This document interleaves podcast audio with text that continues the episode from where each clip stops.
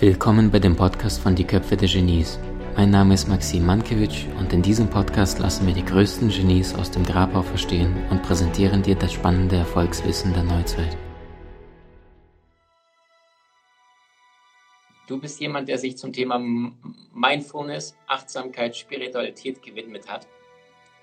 Was genau hat es auf sich und wie kommt man auf sowas als Thema, als Lebensaufgabe? Ich glaube, wie ganz viele von uns, ähm, kommt man zu dem Thema, wenn der eigene Leidensdruck groß ist oder wenn man spürt, okay, irgendwas stimmt hier nicht, fühlt sich nicht richtig an. Ja, da muss da noch mehr sein. Und das war bei mir vor 15 Jahren.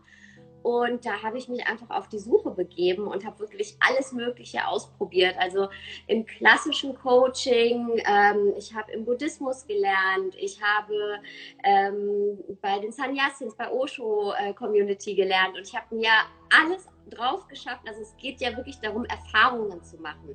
Und man nimmt sich dann das, was für einen selbst am besten passt. Also ähm, für mich war gerade die Arbeit mit Traumata, Traumaarbeit ähm, und als Facilitatorin zu arbeiten, also Menschen zu helfen, in die Transformation zu gehen, ähm, hat mich am meisten angesprochen. Und ich habe mir so von allem die besten Werkzeuge rausgesucht, also die für mich gut funktionieren und von denen ich glaube, dass man sie sehr gut anordnen kann, um einen Weg zu gehen.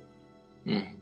Und jetzt bist du ja wahnsinnig erfolgreich äh, in, in, dem, was du tust. Du hast einen Podcast, der von Millionen von Menschen gehört äh, worden ist. Das heißt, du sagst, es war ein Thema in deinem Leben.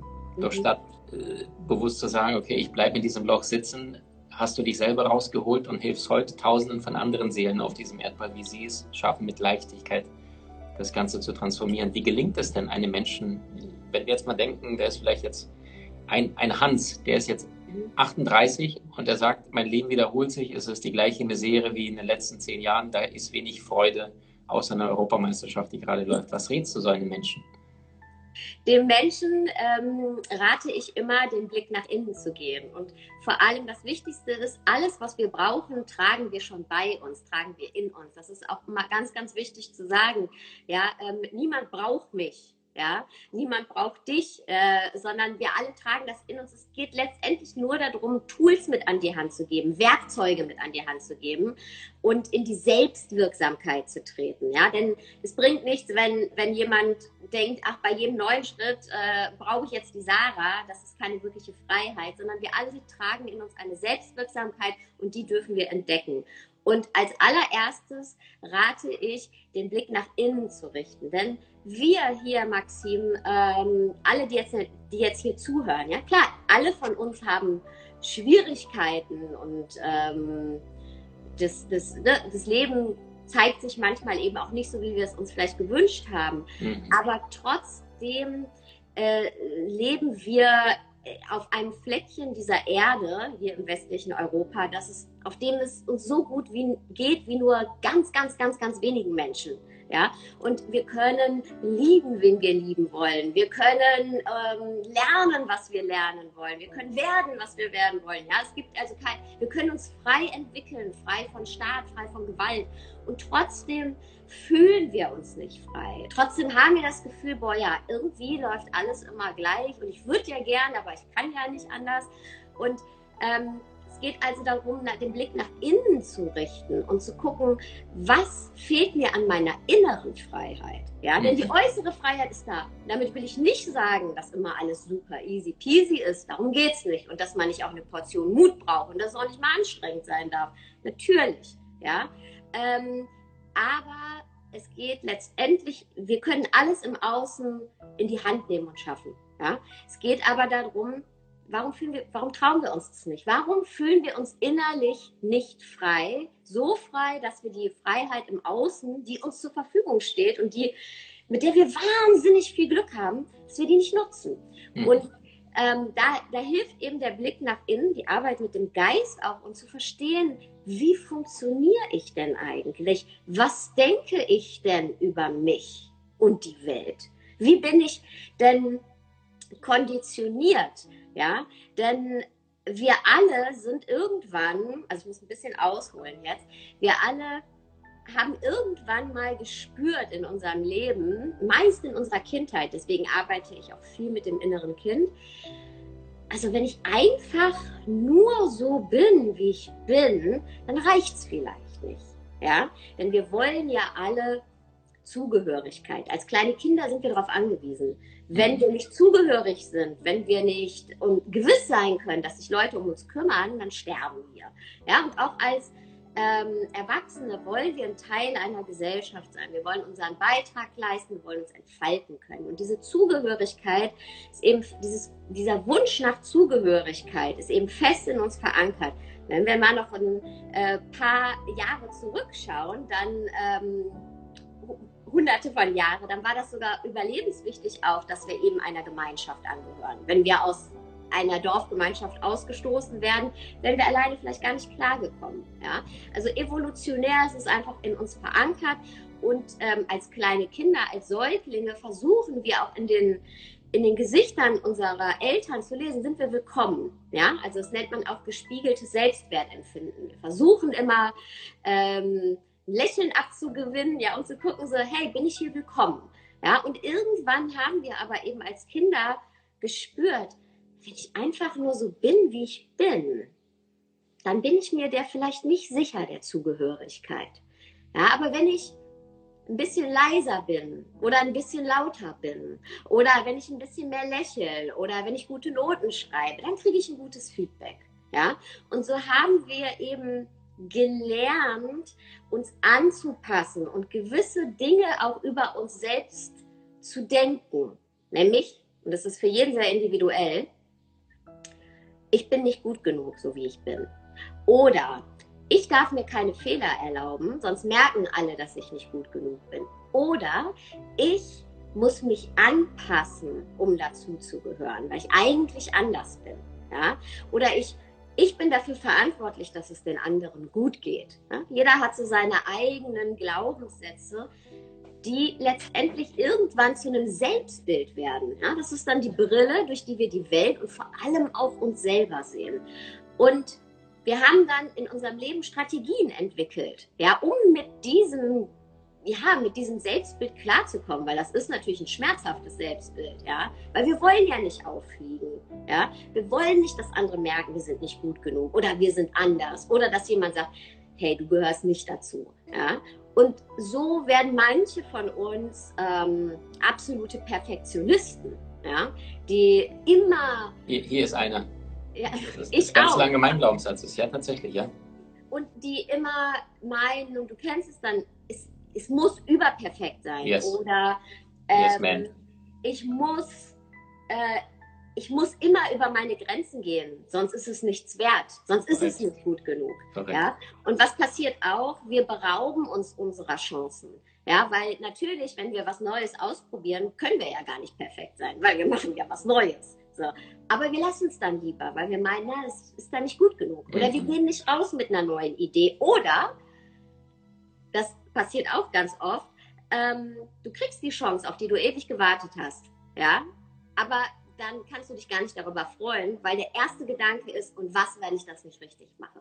Und so wird dann jede Freude eigentlich auch zu einem Stress. Ja, und du mhm. gehst immer über deine Grenzen. Andere von uns, die werden Anpasser, ja, die, die, die äh, versuchen es dann anderen recht zu machen. Ja, die stellen die eigenen Bedürfnisse immer hinten an oder sitzen in Meetings und hören aufgeblasenen Egos zu, obwohl sie eigentlich wissen, hey, ich habe da auch was zu, zu sagen und das ist, ich würde mal sagen, fast wertvoller, aber die sich einfach nicht trauen. Ja? Mhm. Und andere werden Vermeider, die, die schauen sich die eigenen Träume gar nicht mehr an, die sind den ganzen Tag nur auf Netflix. Und so hat jeder so seine Strategie. Es geht auch oft um Zwischenmenschliches.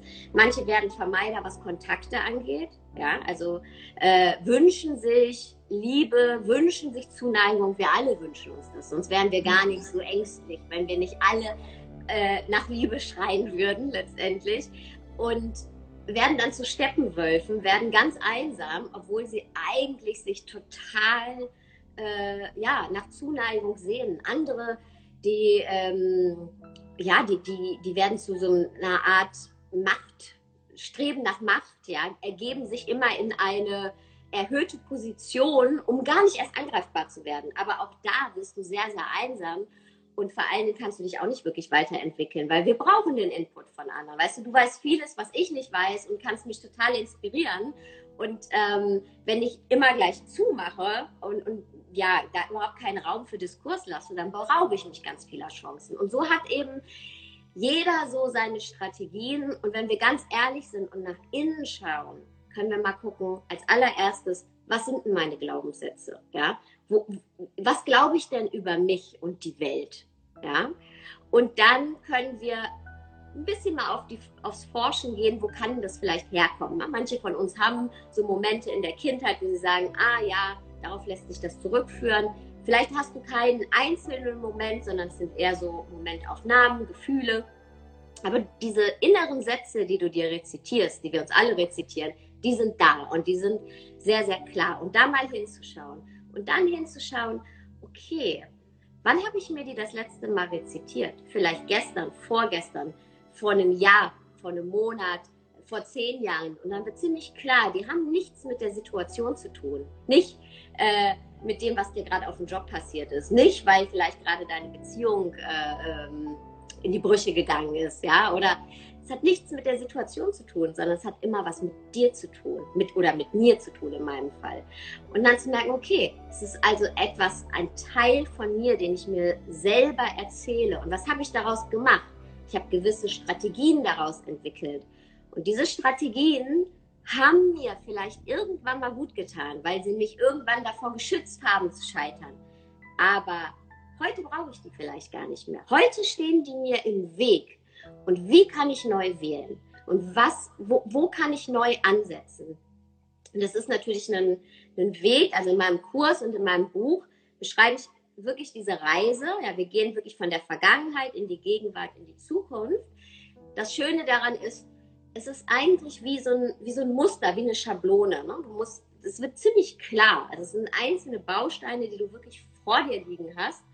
Und ähm, dann gibt es verschiedene Tools, wie du damit arbeiten kannst. Und eins eben ist Mindfulness, Achtsamkeit, Meditation, nämlich wirklich zu verstehen in einer Situation, zum Beispiel Maxim, bei dir merkst du, ah, jetzt ist eine Situation, jetzt kommt die innere Anspannung oder jetzt kickt der Perfektionismus rein oder jetzt kommt die Angst, sich da deine Aufmerksamkeit für zu haben und zu merken, was da mit uns passiert ja, den inneren Beobachter rauszuholen, nicht den Kritiker, sondern den Beobachter und sagen, ah, da ist er wieder, mein Perfektionist.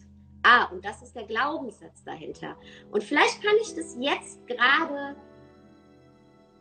nicht ändern, aber ich weiß, was da mit mir passiert. Da läuft jetzt nicht einfach nur ein Programm ab, weil das passiert ja ganz oft, ja, wie du gerade beschrieben hast.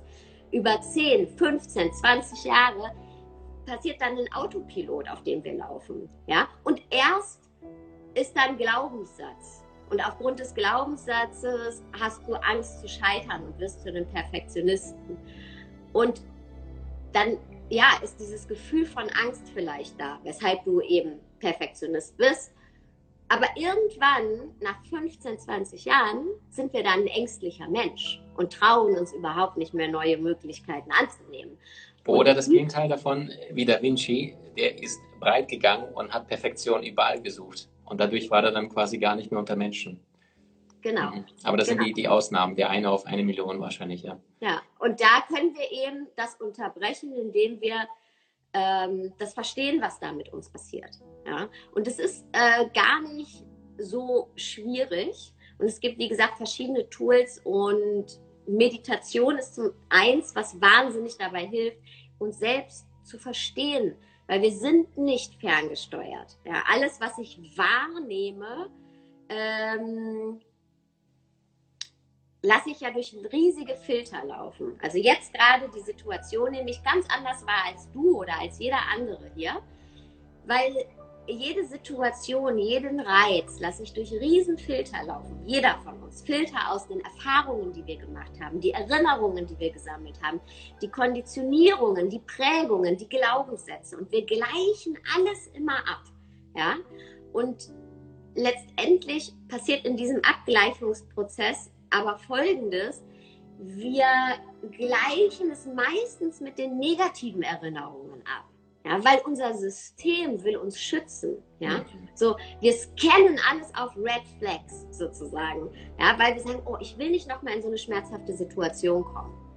Aber letztendlich, was passiert dadurch?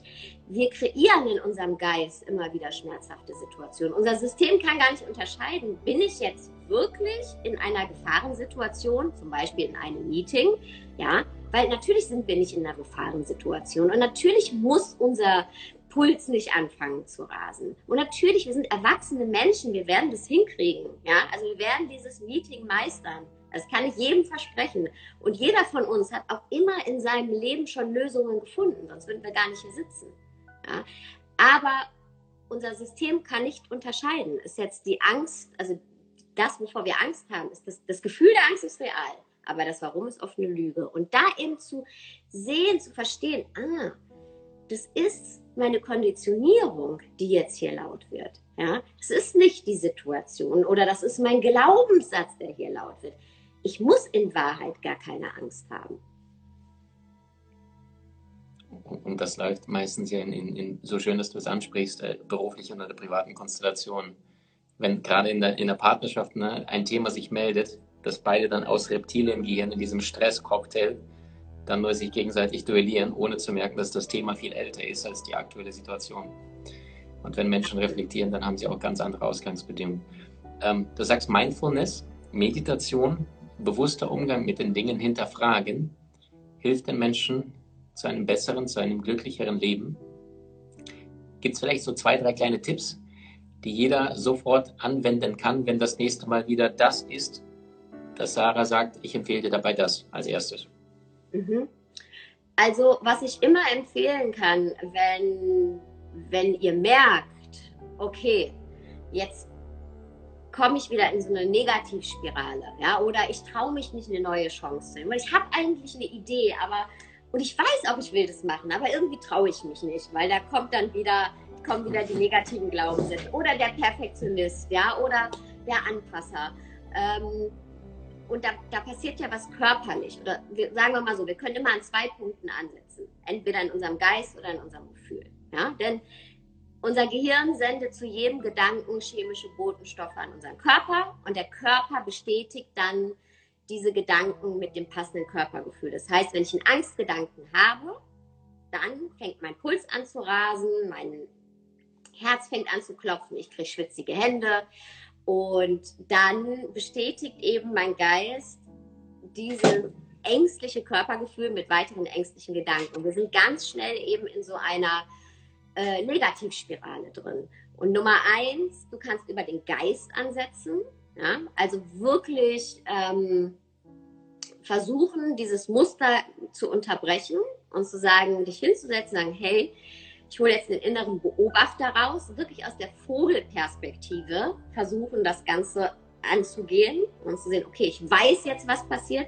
Ich weiß, das ist mein Perfektionist. Ich weiß, das ist mein Glaubenssatz ja, und dadurch eben diesen Kreislauf unterbrechen.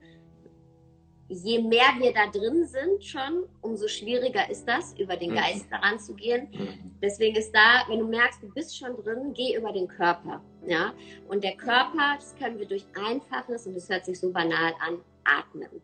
Ja? Durch tiefe, feste Atemzüge, also wirklich äh, zwei Minuten tief ein- und ausatmen. Dadurch senkst du die Pulsfrequenz und du verminderst die Sympathikusaktivität, die eben für Fight or Flight zuständig ist, für, diesen, für dieses Gefühl von, okay, entweder gehe ich jetzt hier in den Kampf, ja, oder ich verstecke mich unter meiner Bettdecke, ja, ähm, und die wird eben vermindert und du kommst in Rest and Digest, also dieses, okay, ich entspanne mich jetzt und verarbeite hier die Situation und dadurch unterbrichst du diese negative Angstspirale eben auf körperlicher Ebene und es können sich dann wieder neue Gedanken formen. Du wirst vielleicht nicht direkt sagen, ach Mensch, alles ist jetzt äh, rosig, ja, aber du wirst in einen Zustand kommen von neutralen Gedanken, von okay, ähm, es ist okay, ich bin dem, ich bin dem äh, gewachsen. Super schön, super schön. Ich musste gerade dran denken, bei Eckart Tolle im Seminar sagte seine Frau jedes Mal, äh, wenn, Menschen sich streiten, empfiehlt sie, sich auf ein Bein zu stellen. Mhm. Und das zwingt dich durch Koordination, Balance schon zu einer gewissen Form der Präsenz.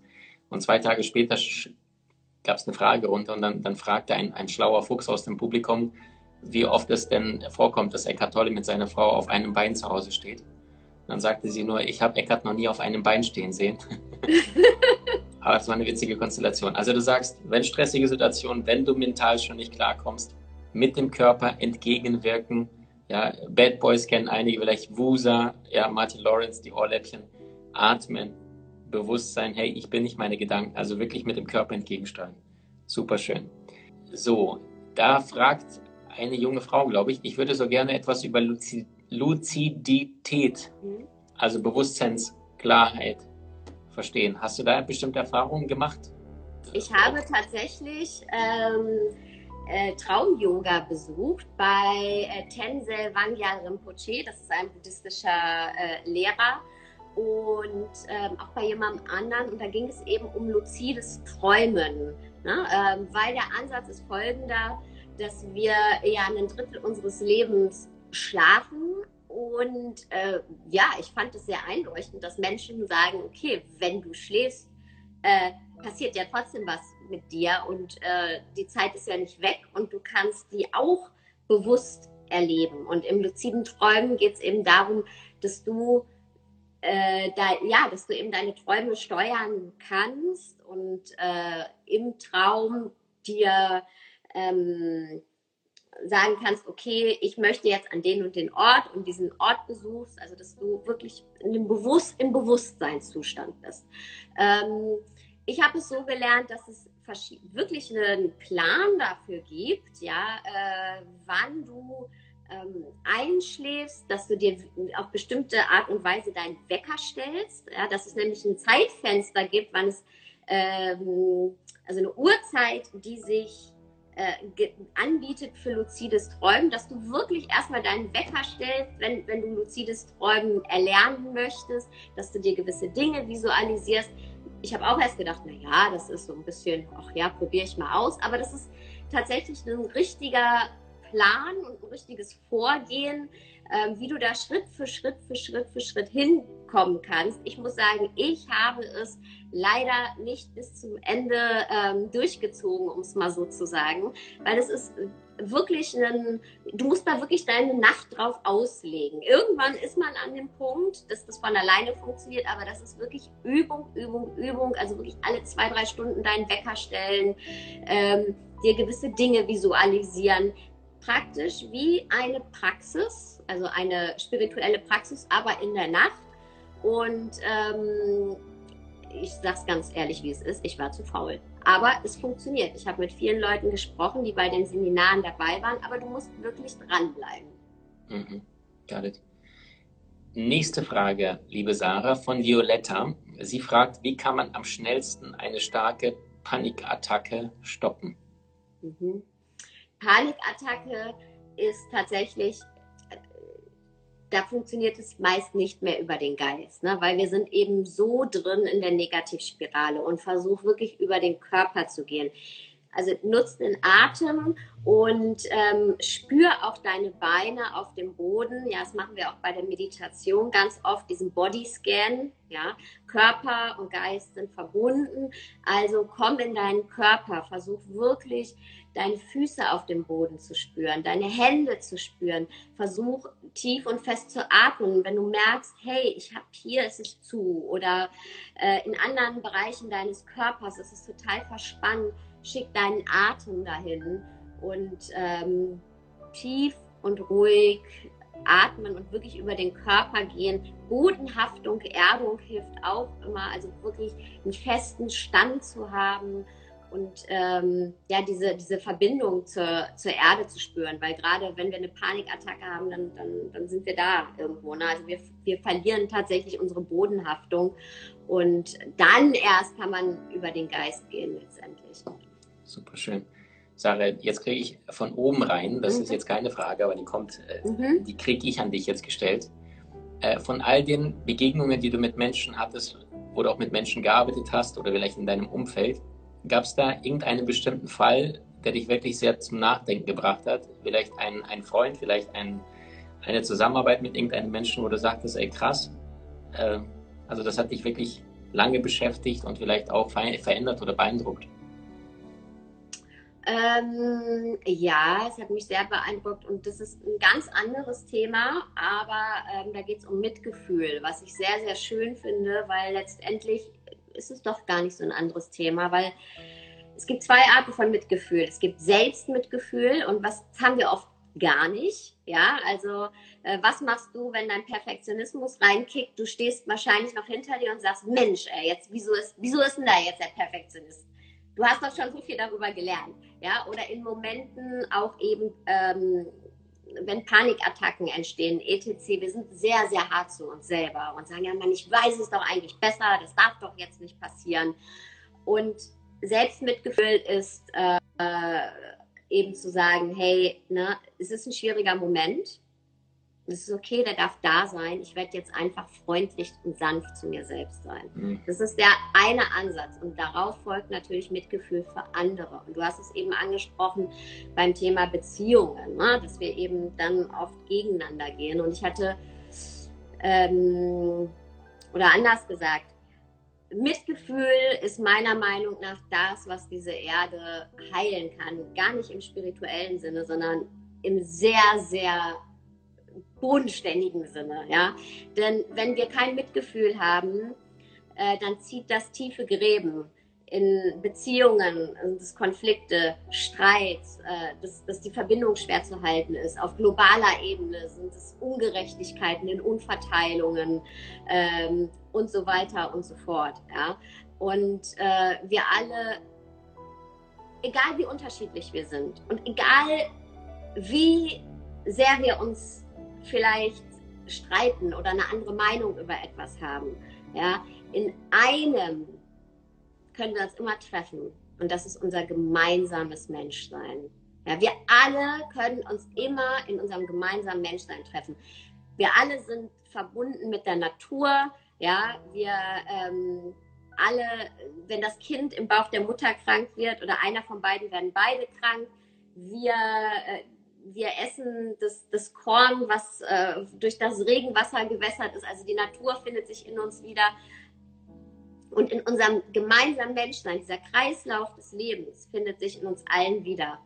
Und wenn wir uns da drauf konzentrieren können, dann hören wir endlich auf, in Opfer und Täter und in gespaltenen Lagern zu denken. Und ich hatte ein Erlebnis, ich war selber als Teilnehmerin auf einem Retreat, der ging eine Woche lang.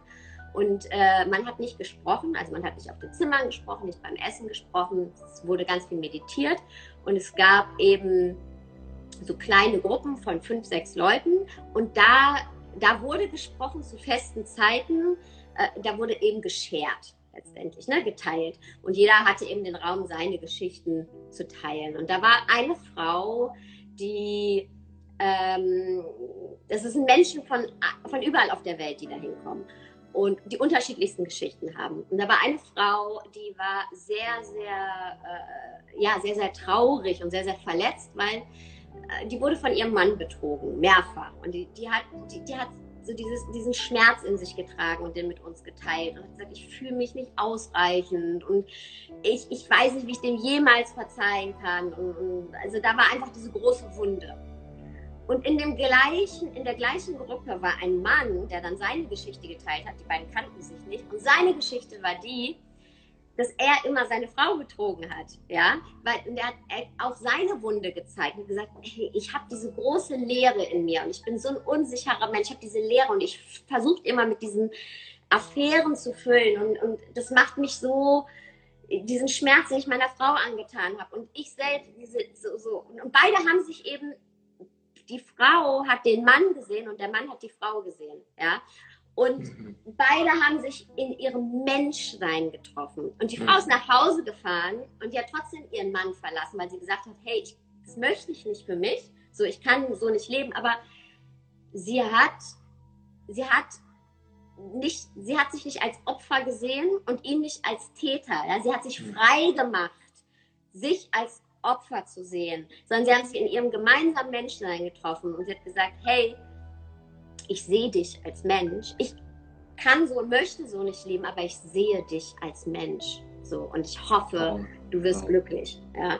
Und das hat auch was mit ihr, es hat sie total befreit.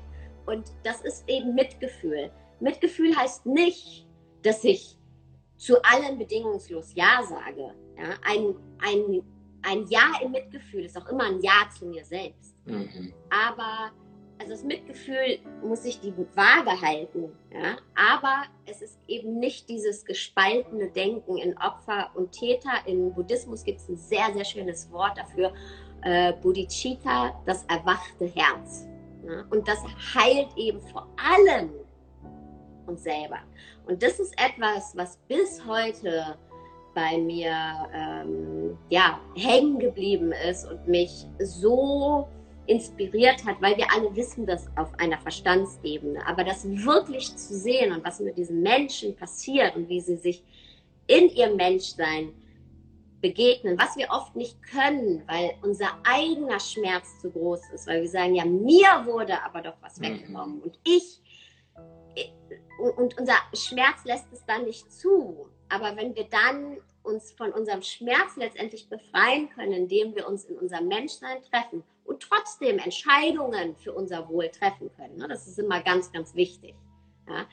Ähm, das ist etwas äh, ja, Wunderschönes. Ähm, es gibt noch einen schönen Begriff, das scharfe Schwert des Mitgefühls. Ne? Es ist eben nicht dieses bedingungslose Mach mit mir, was du willst. Es ist schon eine ganz klare Haltung. Ja? Aber eben äh, wir treffen uns in unserem gemeinsamen Menschsein, was es für beide einfacher macht. So wunderschön. Ich danke dir so sehr, dass du das geteilt hast, weil das war dieser, irgendjemand da oben sagte, frag nach der Geschichte. Und jetzt kam sie bei dir auch im Bewusstsein, was Wunderschönes. Ich danke dir so sehr. Also das heißt, wenn wir jetzt mal diesen Mann angucken, den notorischen Betrüger, und die Frau, die sagt, wie kann er nur? Und beide sehen sich nur ich und mein Drama. Ich kann mir vorstellen, was da für eine Energie in diesem Raum war, plötzlich zu sehen, niemand ist ja wirklich böse. Niemand ist wirklich böse. Der Mensch ist wahrscheinlich, so wie du es jetzt gerade gesagt hast, wir sind nur maximal dazu imstande, glücklich zu sein, wie das Level unseres Bewusstseins. Ja, und ein Mensch kann maximal schlecht oder gut handeln im Rahmen dessen, was für ihn gut oder schlecht ist. Und das ist genau, was du jetzt gerade sagst. Ich glaube, in diesem Buch, äh, Die Hütte, ne? The Shack, mhm. da ist ja auch äh, der Mörder, der, der das kleine Kind entführt hat. Und Gott liebt den genauso wie dich und mich. Und das ist ja, als hättest du jetzt Kinder und das eine baut ständig Mist, du liebst es trotzdem. Und das ist super schön, dass du es bestätigst. Also am Ende sind unterschiedliche Seelen, unterschiedliche Aufträge, unterschiedliche, vielleicht auch karmische Verstrickungen, aber am Ende gehen alle durch die gleiche Tür durch, nur dass der eine vielleicht ein paar Ausfahrten immer wieder schleifen muss und irgendwann mal komplett Burnout dann unter vier Frauen nackt morgens aufwacht und sagt, ich kann das nicht mehr, aber so lange immer wieder sich verirren muss. Super, super schön. Sarah, wenn du mal auf dein Leben schaust, also du hast am Anfang mal kurz angerissen und sagst, Maxim, ich war, ich will jetzt nicht sagen, meine eigene Patientin, aber du hast an dir selbst praktisch therapiert und erprobt, ohne das Wort Therapie zu benutzen, weil Therapie ist ja schon eher langlebiger Prozess und das Bewusstsein ist ja sehr schnell. Ne? Wenn du jetzt in dem Moment merkst, hey wow, was passiert jetzt gerade? Was würdest du sagen in deinem Leben, wie sehr hat sich deine Reise verändert? durch dieses Stückchen für Stückchen wacher werden. Also gab es da bestimmte Passagen, wo du gemerkt hast, okay, das Thema wiederholt sich, ich komme noch nicht raus. Wie, wie fühlt sich das an, diese emotionale Freiheit? Das ist ja ein Zustand, den die meisten Menschen niemals betreten werden. Ich sage nicht, dass du ihn erlangt hast, aber ich sage, dass du jetzt schon über dein altes kritisches Ich lächeln kannst, wo viele Menschen sich heute angegriffen fühlen, wenn jetzt gerade etwas Schmerzvolles passiert. Wie ist es bei dir in deinem Leben? es hat alles geändert und ändert immer noch alles. Ne? Das heißt nicht, dass ich nicht immer mal wieder auch an Punkte komme. Ich Was sind deine Träger? Komm, beichte mal, ist ja kein Mensch hier, also passt. Hm? Ja, ich, nee, ich sage nur, ich, ich sehe ich, ich seh also, das dann schneller. Welches Muster hätte die Sarah Desai vor zwölf Jahren getriggert? Was hätten wir tun müssen, um dich zu kriegen? Ähm, Kritik, ja, und. Ähm, Zeig mal mal dein Kinn. Warum? Hat das was mit dem Kinn zu tun? Ja, ja, klar. Immer wenn ich einem Menschen begegne, dann gucke ich immer als erstes aufs Kinn und auf das rechte Auge. Das ist nach Face Reading die, die emotionale Seite und Kinn ist das sensible Ich. Okay. Hast du da ein Pünktchen oder ist da kein Punkt drauf? Kein Punkt. Kein Punkt. Okay. Und ist dann die Wölbung nach innen und nach außen? Wenn du so seitlich zeigst, dann kann ich besser gucken. Okay. Sie sieht aus wie Aphrodite von der Seite. Findet ihr nicht auch? ich weiß nee. gar nicht, ob es ein. Aber. Ja, aber du bist sowieso empfindungsnaturell. Das sind äh, sehr, sehr zarte Seelen. Was bist du astrologisch zusätzlich? Puh, weiß ich nicht mal, du. Also, also, also dein Geburtstag. Fisch, ne? äh, so. Fisch, also Wasser. Okay. Ja, und. Ähm, Empfindung zusätzlich. Empfindung, aber bei mir war es viel mehr auch äh, wirklich äh, die Prägungen, die ich gemacht habe. Und davon, äh, also wenn wir einen Zeitsprung machen, weil ich habe eben auch gesehen, ähm, dass, dass ähm, jemand gefragt hat, ob ich Mutter bin. Ne? Ich bin Mutter, mein Sohn ist jetzt, der wird bald 17, also der ist schon groß. Und ich bin früh Mama geworden und habe durch einen, ja, durch einen Schicksalsschlag alles verloren. Also ich stand alleine mit meinem Baby in einer fremden Stadt ohne Dach über dem Kopf. Also wirklich wow. so stripped down to, to nothing. Und ich habe vorher studiert gehabt, gearbeitet und ähm, ich habe einfach erfahren, äh, wie das ist, ne? wenn, wenn du eine Nummer bist beim Sozialamt. Mhm. Äh, mit einem Namen, der einen Migrationshintergrund mhm. äh, äh, aufweist, als junge Mutter, alleinerziehend Hartz-IV-Empfänger, da bist mhm. du eine, eine, eine Statistik in einer Akte und da interessiert das die Leute auch nicht, wie gut du reden kannst und was vorher dein Bildungsweg war. Ja, mhm. ähm, die stempeln dich ab. So, und mhm. dann habe ich, da habe ich angefangen übrigens äh, mit Meditation und Persönlichkeitsentwicklung. Wow. Ja, das ist mir immer wichtig zu sagen, weil es wird im Westen oft so verkauft, als äh, wäre das ein Wellness-Thema und mhm. für privilegierte Menschen. Mhm. Klar, ja, können wir Kurse machen und alles und das ist auch gut. Aber uns mit unserem Geist zu beschäftigen, ähm, muss nichts kosten erstmal. Also natürlich biete ich auch Kurse an, ich biete aber auch einen Podcast-Form sonst an. Also du kannst immer irgendwo ansetzen. Ja, und natürlich glauben wir immer, na, jetzt habe ich keine Zeit für diese Themen, aber, und es stimmt, ja, das Projekt auf der Arbeit muss abgeschlossen werden. Bei mir damals musste eine Wohnung gefunden werden, mhm. der Kühlschrank irgendwie voll gemacht werden. Ja, du denkst vielleicht, du musst die Spülmaschine noch einräumen, die Kinder müssen versorgt werden und das alles stimmt. Aber Innenschau und ähm, ja, so das Erforschen des menschlichen Seins, das ist so alt wie die Menschheit selber. Und äh, aus einer Zeit, in der es wahrlich härter war als bei uns heute. Ne? Und deswegen möchte ich das immer sagen, dass bei mir der Weg nämlich nicht da angefangen hat, als alles super war. Also nicht Maslow'sche Bedürfnispyramide und erstmal mhm, äh, mhm. sind, ist alle, sind alle anderen Bedürfnisse und die Zeit da und dann kommt ganz, ich habe das ganze Feld von unten aufgeräumt und ich kann es nur jedem ans Herz legen, weil äh, dann, dann, dann ändert es auch wirklich was nach. Also da, dann nimmst du das schon mit auf deinem Weg und entwickelst dich dann, was Sicherheit und Beruf angeht, auch dahin, wo du wirklich hin willst. Und ähm, ich habe dann nochmal studiert und ganz viel gearbeitet und ich äh, habe vorher in der Musikindustrie gearbeitet mhm. und habe dann äh, also von einer Company in die nächste und ähm, habe dann tatsächlich irgendwann äh, auch Führungspositionen gehabt, war eine der ersten weiblichen äh, ähm, ja, Frau, also Frauen mit Kind, die eine Plattenfirma geführt haben. Also ziemlich erfolgreich alles. Und habe dann irgendwann gesagt, okay, jetzt kündige ich, ja, was für mich nicht einfach war, weil natürlich immer dieses Existenzielle eine Rolle gespielt hat bei mir. Ähm, übrigens auch ein Muster heute noch, wenn ich eine Mahnung mal aufmache, weil ich irgendwie, weiß ich nicht, auf Reisen war und irgendwas, keine 4,50 Euro nicht überwiesen habe, da kickt ganz schnell so, okay, ich habe mein Leben nicht im Griff rein. Mhm. Ja, was natürlich überhaupt nicht stimmt. Äh, alles läuft super. Nur um euch klar zu machen, manche Muster sitzen sehr, sehr tief. Deswegen seid nicht so hart zu euch selbst.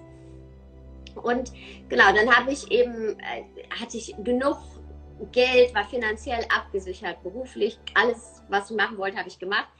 Habe meine Familie genommen, äh, mein Sohn, jetzt äh, bin ich ja auch schon seit zehn Jahren wieder in einer Partnerschaft und wir sind um die Welt gereist. Also das, was ich mir immer erträumt habe. Und dann saß ich an den schönsten Stränden der Welt, Maxi. Ja, hab äh, frisch gepresste Säfte über grünen Grasterrassen getrunken. und habe angefangen zu weinen und habe gedacht, ey, das darf ich doch überhaupt nicht. So frei bin ich doch gar nicht. Was ist, wenn was schief geht, obwohl ich finanziell abgesichert war? Äh, was ist, wenn ich nicht gut genug bin, das hier alles zu genießen? Was ist, was, ne? was ist, was ist, was ist? Also der glitzernde Ozean war ein Steinwurf entfernt, aber ich habe mich immer noch in meinem inneren Gefängnis gefühlt.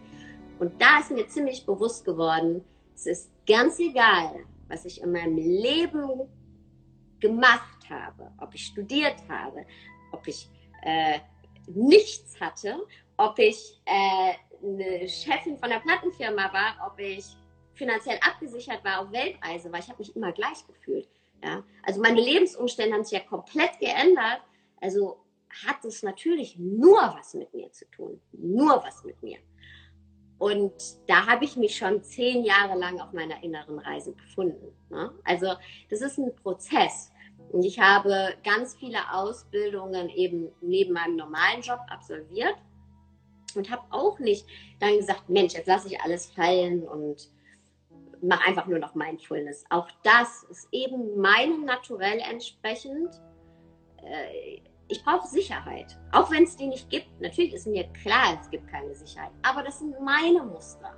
Und ich weiß, wenn ich einfach von jetzt auf gleich den Stift fallen lasse, dann bringt mir das nichts, weil ich einfach so sehr gegen meine eigenen Muster gehe, dass ich wie gelähmt wäre wahrscheinlich. Also mhm. habe ich langsam meine Selbstständigkeit aufgebaut. Ja, irgendwann bin ich, habe ich natürlich den Stift fallen lassen, aber es kam dieser Tipping Point. Also ich habe mich erstmal ganz viel äh, selbst gebildet, selbst die Erfahrungen gemacht, dann damit gearbeitet, Ausbildungen gemacht und dann eben immer mehr, immer mehr in diese Richtung gemacht und dann kam ganz automatisch der Tipping Point, dass eben Mindfulness überhand genommen hat und dann auch mein Beruf geworden ist. Und natürlich hätte ich auch einfach sagen können, ich mache es direkt. Ja, wäre der Weg kürzer gewesen. Aber ich weiß gar nicht, ob das für mich der richtige Weg gewesen wäre, weil vielleicht hätte dann die Angst gewonnen, auch wenn ich intellektuell weiß, ich muss sie nicht haben. Und das ist mir immer wichtig, das Menschen mitzugeben, ja. Ähm, und so arbeite ich auch immer in, meinen, in meiner Arbeit und in meinen Kursen und allem, immer auf der Dualität von Augen öffnen, also dieses Bewusstsein, diese Bewusstheit, diese Aha-Momente zu haben, ja, die so sehr tief gehen, ja, dieses Aha, oh, okay, da fällt, wie, wie als wenn so ein Schleier fällt, aber dann auch die Integration im Alltag, ja, das spielt Hand in Hand. Ja, das eine ist, dass diese Bewusstheit zu haben und das andere ist die Umsetzung in unserem Alltag, peu à peu. Deswegen ist es ganz oft, dass Leute auf Seminare gehen und total gehypt sind und ein Riesengeld ausgeben, ja, und dann diese Aha-Momente haben, die wahnsinnig wichtig sind, weil die ganz tolle Inspiration und auch eben, ja, wie gesagt, Augen öffnen sind. Aber dann gehen die in ihr normales Leben und nach einer Woche ist der Aha-Moment weg und die Integration fehlt. Ja, du musst es ja auch leben können in deinem Alltag. Und das ist eben meistens nicht dieses eine Aha, sondern das ist ändern, Gewohnheiten ändern, Routinen ändern, dich immer ein bisschen mehr trauen, raus aus deiner Komfortzone, merken, oh, mir passiert gar nichts Schlimmes. Ah, ich kann noch einen Schritt weiter gehen. Und das ist eben ein Weg. Mhm, mhm. Super, super schön. Vielen, vielen Dank, dass du auch das mit uns teilst. Sarah, wir kommen zu den Abschlussfragen. Das heißt, so kleine, knackige äh, Fragen. Vorher allerdings die Frage, angenommen, da hört jetzt gerade eine junge Frau mit 33 und ein junger Mann, 41, und die sagen, okay, das ist jetzt der überfällige Groschen, der ist jetzt gefallen, ähm, ich habe so viel Stress, ich mache mir so viele negative Gedanken und, und, und. Noch heute fange ich an zu meditieren, auch wenn ich damit nichts am Hut vorher hatte. Was empfiehlst du? Einfach hinsetzen, fünf Minuten und nichts tun. Einfach nur deinen Geist, deine Gedanken beobachten. Viele sagen mir, ja, ich weiß nicht, ich kann nicht meditieren, weil ich kann nicht nichts denken. Gott sei Dank kannst du nicht nichts denken, weil dann wärst du tot. Ja, äh, das Meditieren ist genau das Gegenteil. Wir schauen uns alles an. Alles darf da sein. Du kannst dir das vorstellen oder ihr wie ein Glas mit Wasser, das mit Wasser und Sand gefüllt ist. Und was passiert, wenn das Glas die ganze Zeit in Bewegung ist? Der Sand wird aufgewirbelt und wir können nicht sehen. Das Wasser ist trübe. Und wenn wir den, das Glas aber mal hinstellen für einen Moment, dann setzt sich unten der Sand ab und oben das klare Wasser. Und die Sicht ist klar. Und der Sand, der steht eben für unsere Gedanken, für unsere Gedankenmuster, für unsere Glaubenssätze, für unsere Konditionierung. Wir haben den Sand nicht gefiltert, wir haben den nicht verschüttet, ja, der ist immer noch da, aber wir haben eine klare Sicht drauf. Und genau das ist Meditation. Du guckst dir einfach an, wie du gebaut bist letztendlich. Und da gibt es kein richtig und kein falsch. Ja, vielleicht merkst du, oh Gott, da kommen jede zwei Sekunden neuer Gedanke. Dann guck dir das einfach an. Vielleicht merkst du, dass du dich dafür verurteilst oder dass du sagst, oh, mir fällt es total schwer still zu sitzen. Und das, das muss doch jetzt eigentlich besser funktionieren. Vielleicht merkst du, dass der Perfektionist kommt. Dann, stell, dann, dann bemerk einfach nur das. Es ist letztendlich ein dich besser kennenlernen. Und deswegen gibt es überhaupt kein richtig und kein falsch. Ja, du lernst dich einfach nur kennen. Und es reicht wirklich fünf Minuten am Tag. Man sagt, äh, dass wenn jemand eben eine Meditationsroutine hat, täglich äh, und auch über einen längeren Zeitraum meditiert, dass dann ähm, die Areale im Gehirn, die eben für Fight or Flight zuständig sind, abnehmen und die graue Masse, die für Empathie und äh, Kreativität zuständig ist, dass die anwächst. Da braucht es natürlich eine, eine, eine, Routine für und auch eine längere Meditationspraxis, aber alle anderen Benefits, die kriegst du schon mit fünf Minuten Meditation und besser ein bisschen meditieren, als wieder einen Stress daraus zu machen. Also es soll auf gar keinen Fall das nächste To-Do auf deiner Liste werden, sondern einfach, wenn es so passt. Und wenn du sagst, hey, ich habe nicht mal die fünf Minuten, dann, wenn du in der Bahn sitzt auf dem Weg zur Arbeit, ja, dann meditier da. Du kannst auch mit offenen Augen meditieren. In ganz, ganz vielen Traditionen, in den meisten wird sogar mit offenen Augen meditiert. Wir haben das hier im Westen sehr, dass wir mit geschlossenen Augen meditieren. Ich auch äh, weil es einfacher ist, dich ähm, zu versenken, also ne, dich zu konzentrieren und nicht im Außen alles wahrzunehmen. Letztendlich geht es aber bei der Meditation darum, dich nicht zu verschließen vor der Welt, sondern alles zu integrieren. Ja? Es gibt ein schönes Sprichwort, äh, die Stille des Himalayas, also wenn du den Himalaya fahren musst, um deine Ruhe zu finden. Das ist nicht deine Stille, das ist die Stille des Himalayas. Und wenn du eben nur Stille finden kannst, wenn du abgeschottet auf deinem Meditationskissen sitzt, dann ist das auch meistens die Stille von deinem Meditationskissen. Aber die Stille, die du in der Bahn findest, in der U-Bahn oder im Stress, im Office oder, ähm, weiß ich nicht, wenn deine Kinder Kasala machen, ja, das ist deine Stille. Und deswegen ist es auch gar nicht schlimm, wenn du sagst, hey, ich habe nicht diese Zeit für mich alleine, versuch es dann in deinen Alltag zu integrieren. Es gibt auch Gehmeditation, ja. Einfach bewusst, wenn du zur Baden gehst, bewusst wahrnehmen, wie deine Füße abrollen auf dem Boden, was wie dein Atem ist, deinen Atem bewusst wahrnehmen. Also eine Bewusstheit, was du mit deinem Körper machst und auch was vielleicht gerade deine Gedanken sind. Das ist wirklich erfahren. Das ist auch schon Meditation. Super, super schön. Super, super schön. Sarah, ähm, die Ping-Pong-Fragen zum Ende jetzt. Mhm. Ja, jetzt bin Was ich gespannt. Jetzt habe ich ein bisschen Angst, Maxi. Ach Quatsch, ganz, ganz, ganz liebevoll. Was bedeutet Glück für dich? Freiheit. Der beste Ratschlag, den du jemals bekommen hast? Mach dir nicht so viel Sorgen. Ein bestimmter Satz aus einem Buch, Videokurs, Podcast, Film, den du mal gehört hast und da sagtest, das war so ein Wumm. Also ist in Resonanz gegangen sofort.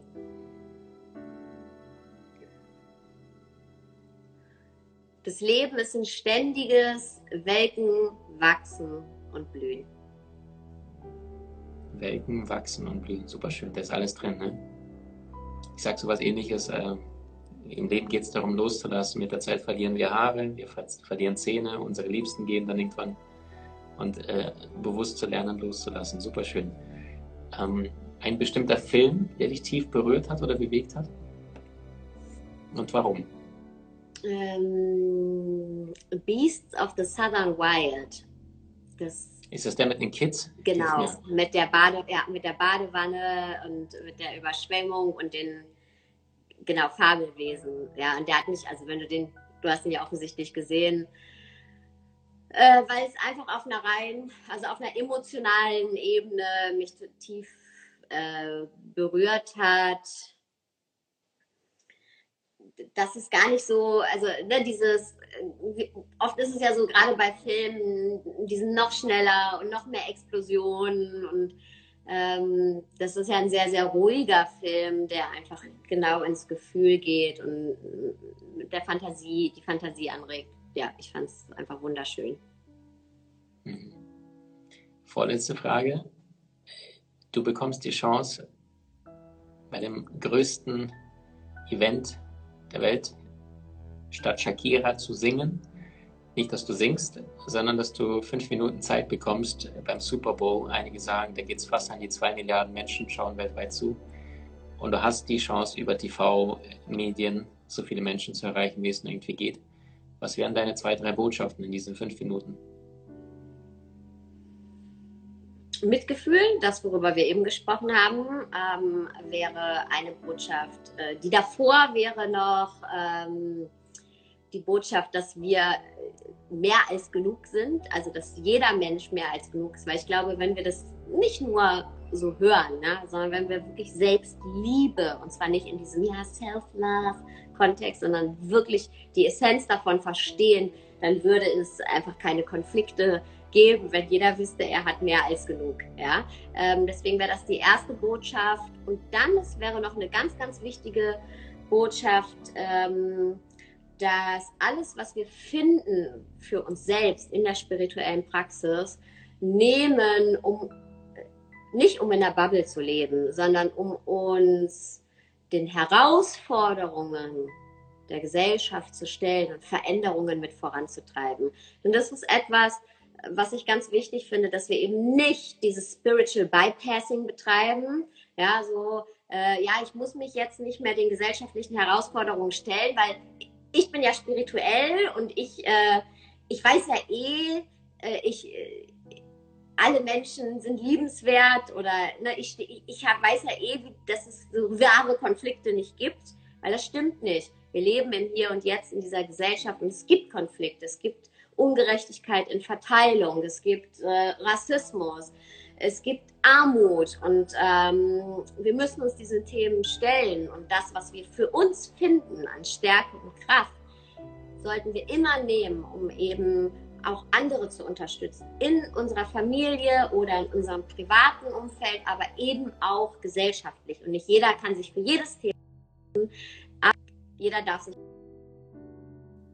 ein Thema raussuchen, wo er sich eben vereinsetzt und eben, ja, genau, äh, wirkt auch. Weil wir können unsere Selbstwirksamkeit und unsere Verantwortung wirklich leben in positivem Sinne.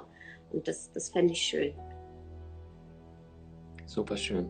Letzte Frage, pass auf, die hat noch nie jemand von mir bekommen. Okay, jetzt fange ich an. Die kommt, die, die kommt direkt von oben, die kommt direkt für dich.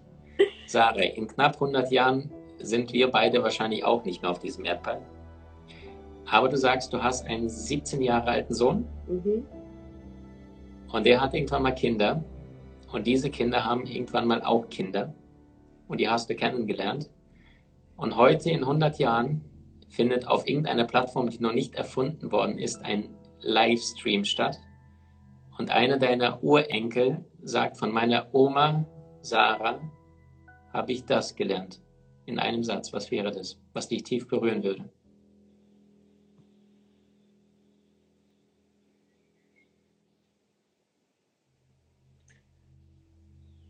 Dass ich gut genug bin. Dass ich mehr als gut genug bin. Wow. Wow, das ist ein Schlusswort. Ich danke dir so sehr. Also können wir Masara mal ein, ein paar fette, fette Herzen fliegen lassen. Die sind jetzt alle für dich. Dankeschön. Der, der, der, der virtuelle Blumenstrauß, den überreichen wir dir in Thomas Gottschalk-Manier. Ja, die ganzen Herzen, die fliegen für dich, zu dir. Du hast uns so berührt, ehrlich, liebevoll, kraftvoll, authentisch ohne viel Schnickschnack, ohne irgendwas darzustellen, sondern einfach ehrlich, natürlich aus dem Herzen gesprochen. Deswegen hast du hier so viele Herzen erreicht. Ich danke dir so sehr, dass du deinen Weg so entschlossen gehst, Menschen Liebe schenkst, Kraft spendest und vor allem aus deiner nicht so erfolgreichen Geschichte zu Anfang jetzt eine, eine liebevolle Komödie vielleicht gemacht hast und Menschen hilfst, aus ihrem Drama eine Komödie zu machen. Dankeschön, Sarah. Vielen, vielen, vielen Dank, dass ich hier sein durfte. Vielen Dank, Maxim. Vielen Dank. Du hast Menschen in deinem Umfeld, die dir besonders wichtig sind? So teile den Podcast mit ihnen und wenn du es möchtest, bewerte und abonniere diesen. Wenn du noch schneller deine Meisterschaft erlangen möchtest, so findest du über 20 außergewöhnliche Videokurse in unserer Genieakademie unter maximmankiewicz.com.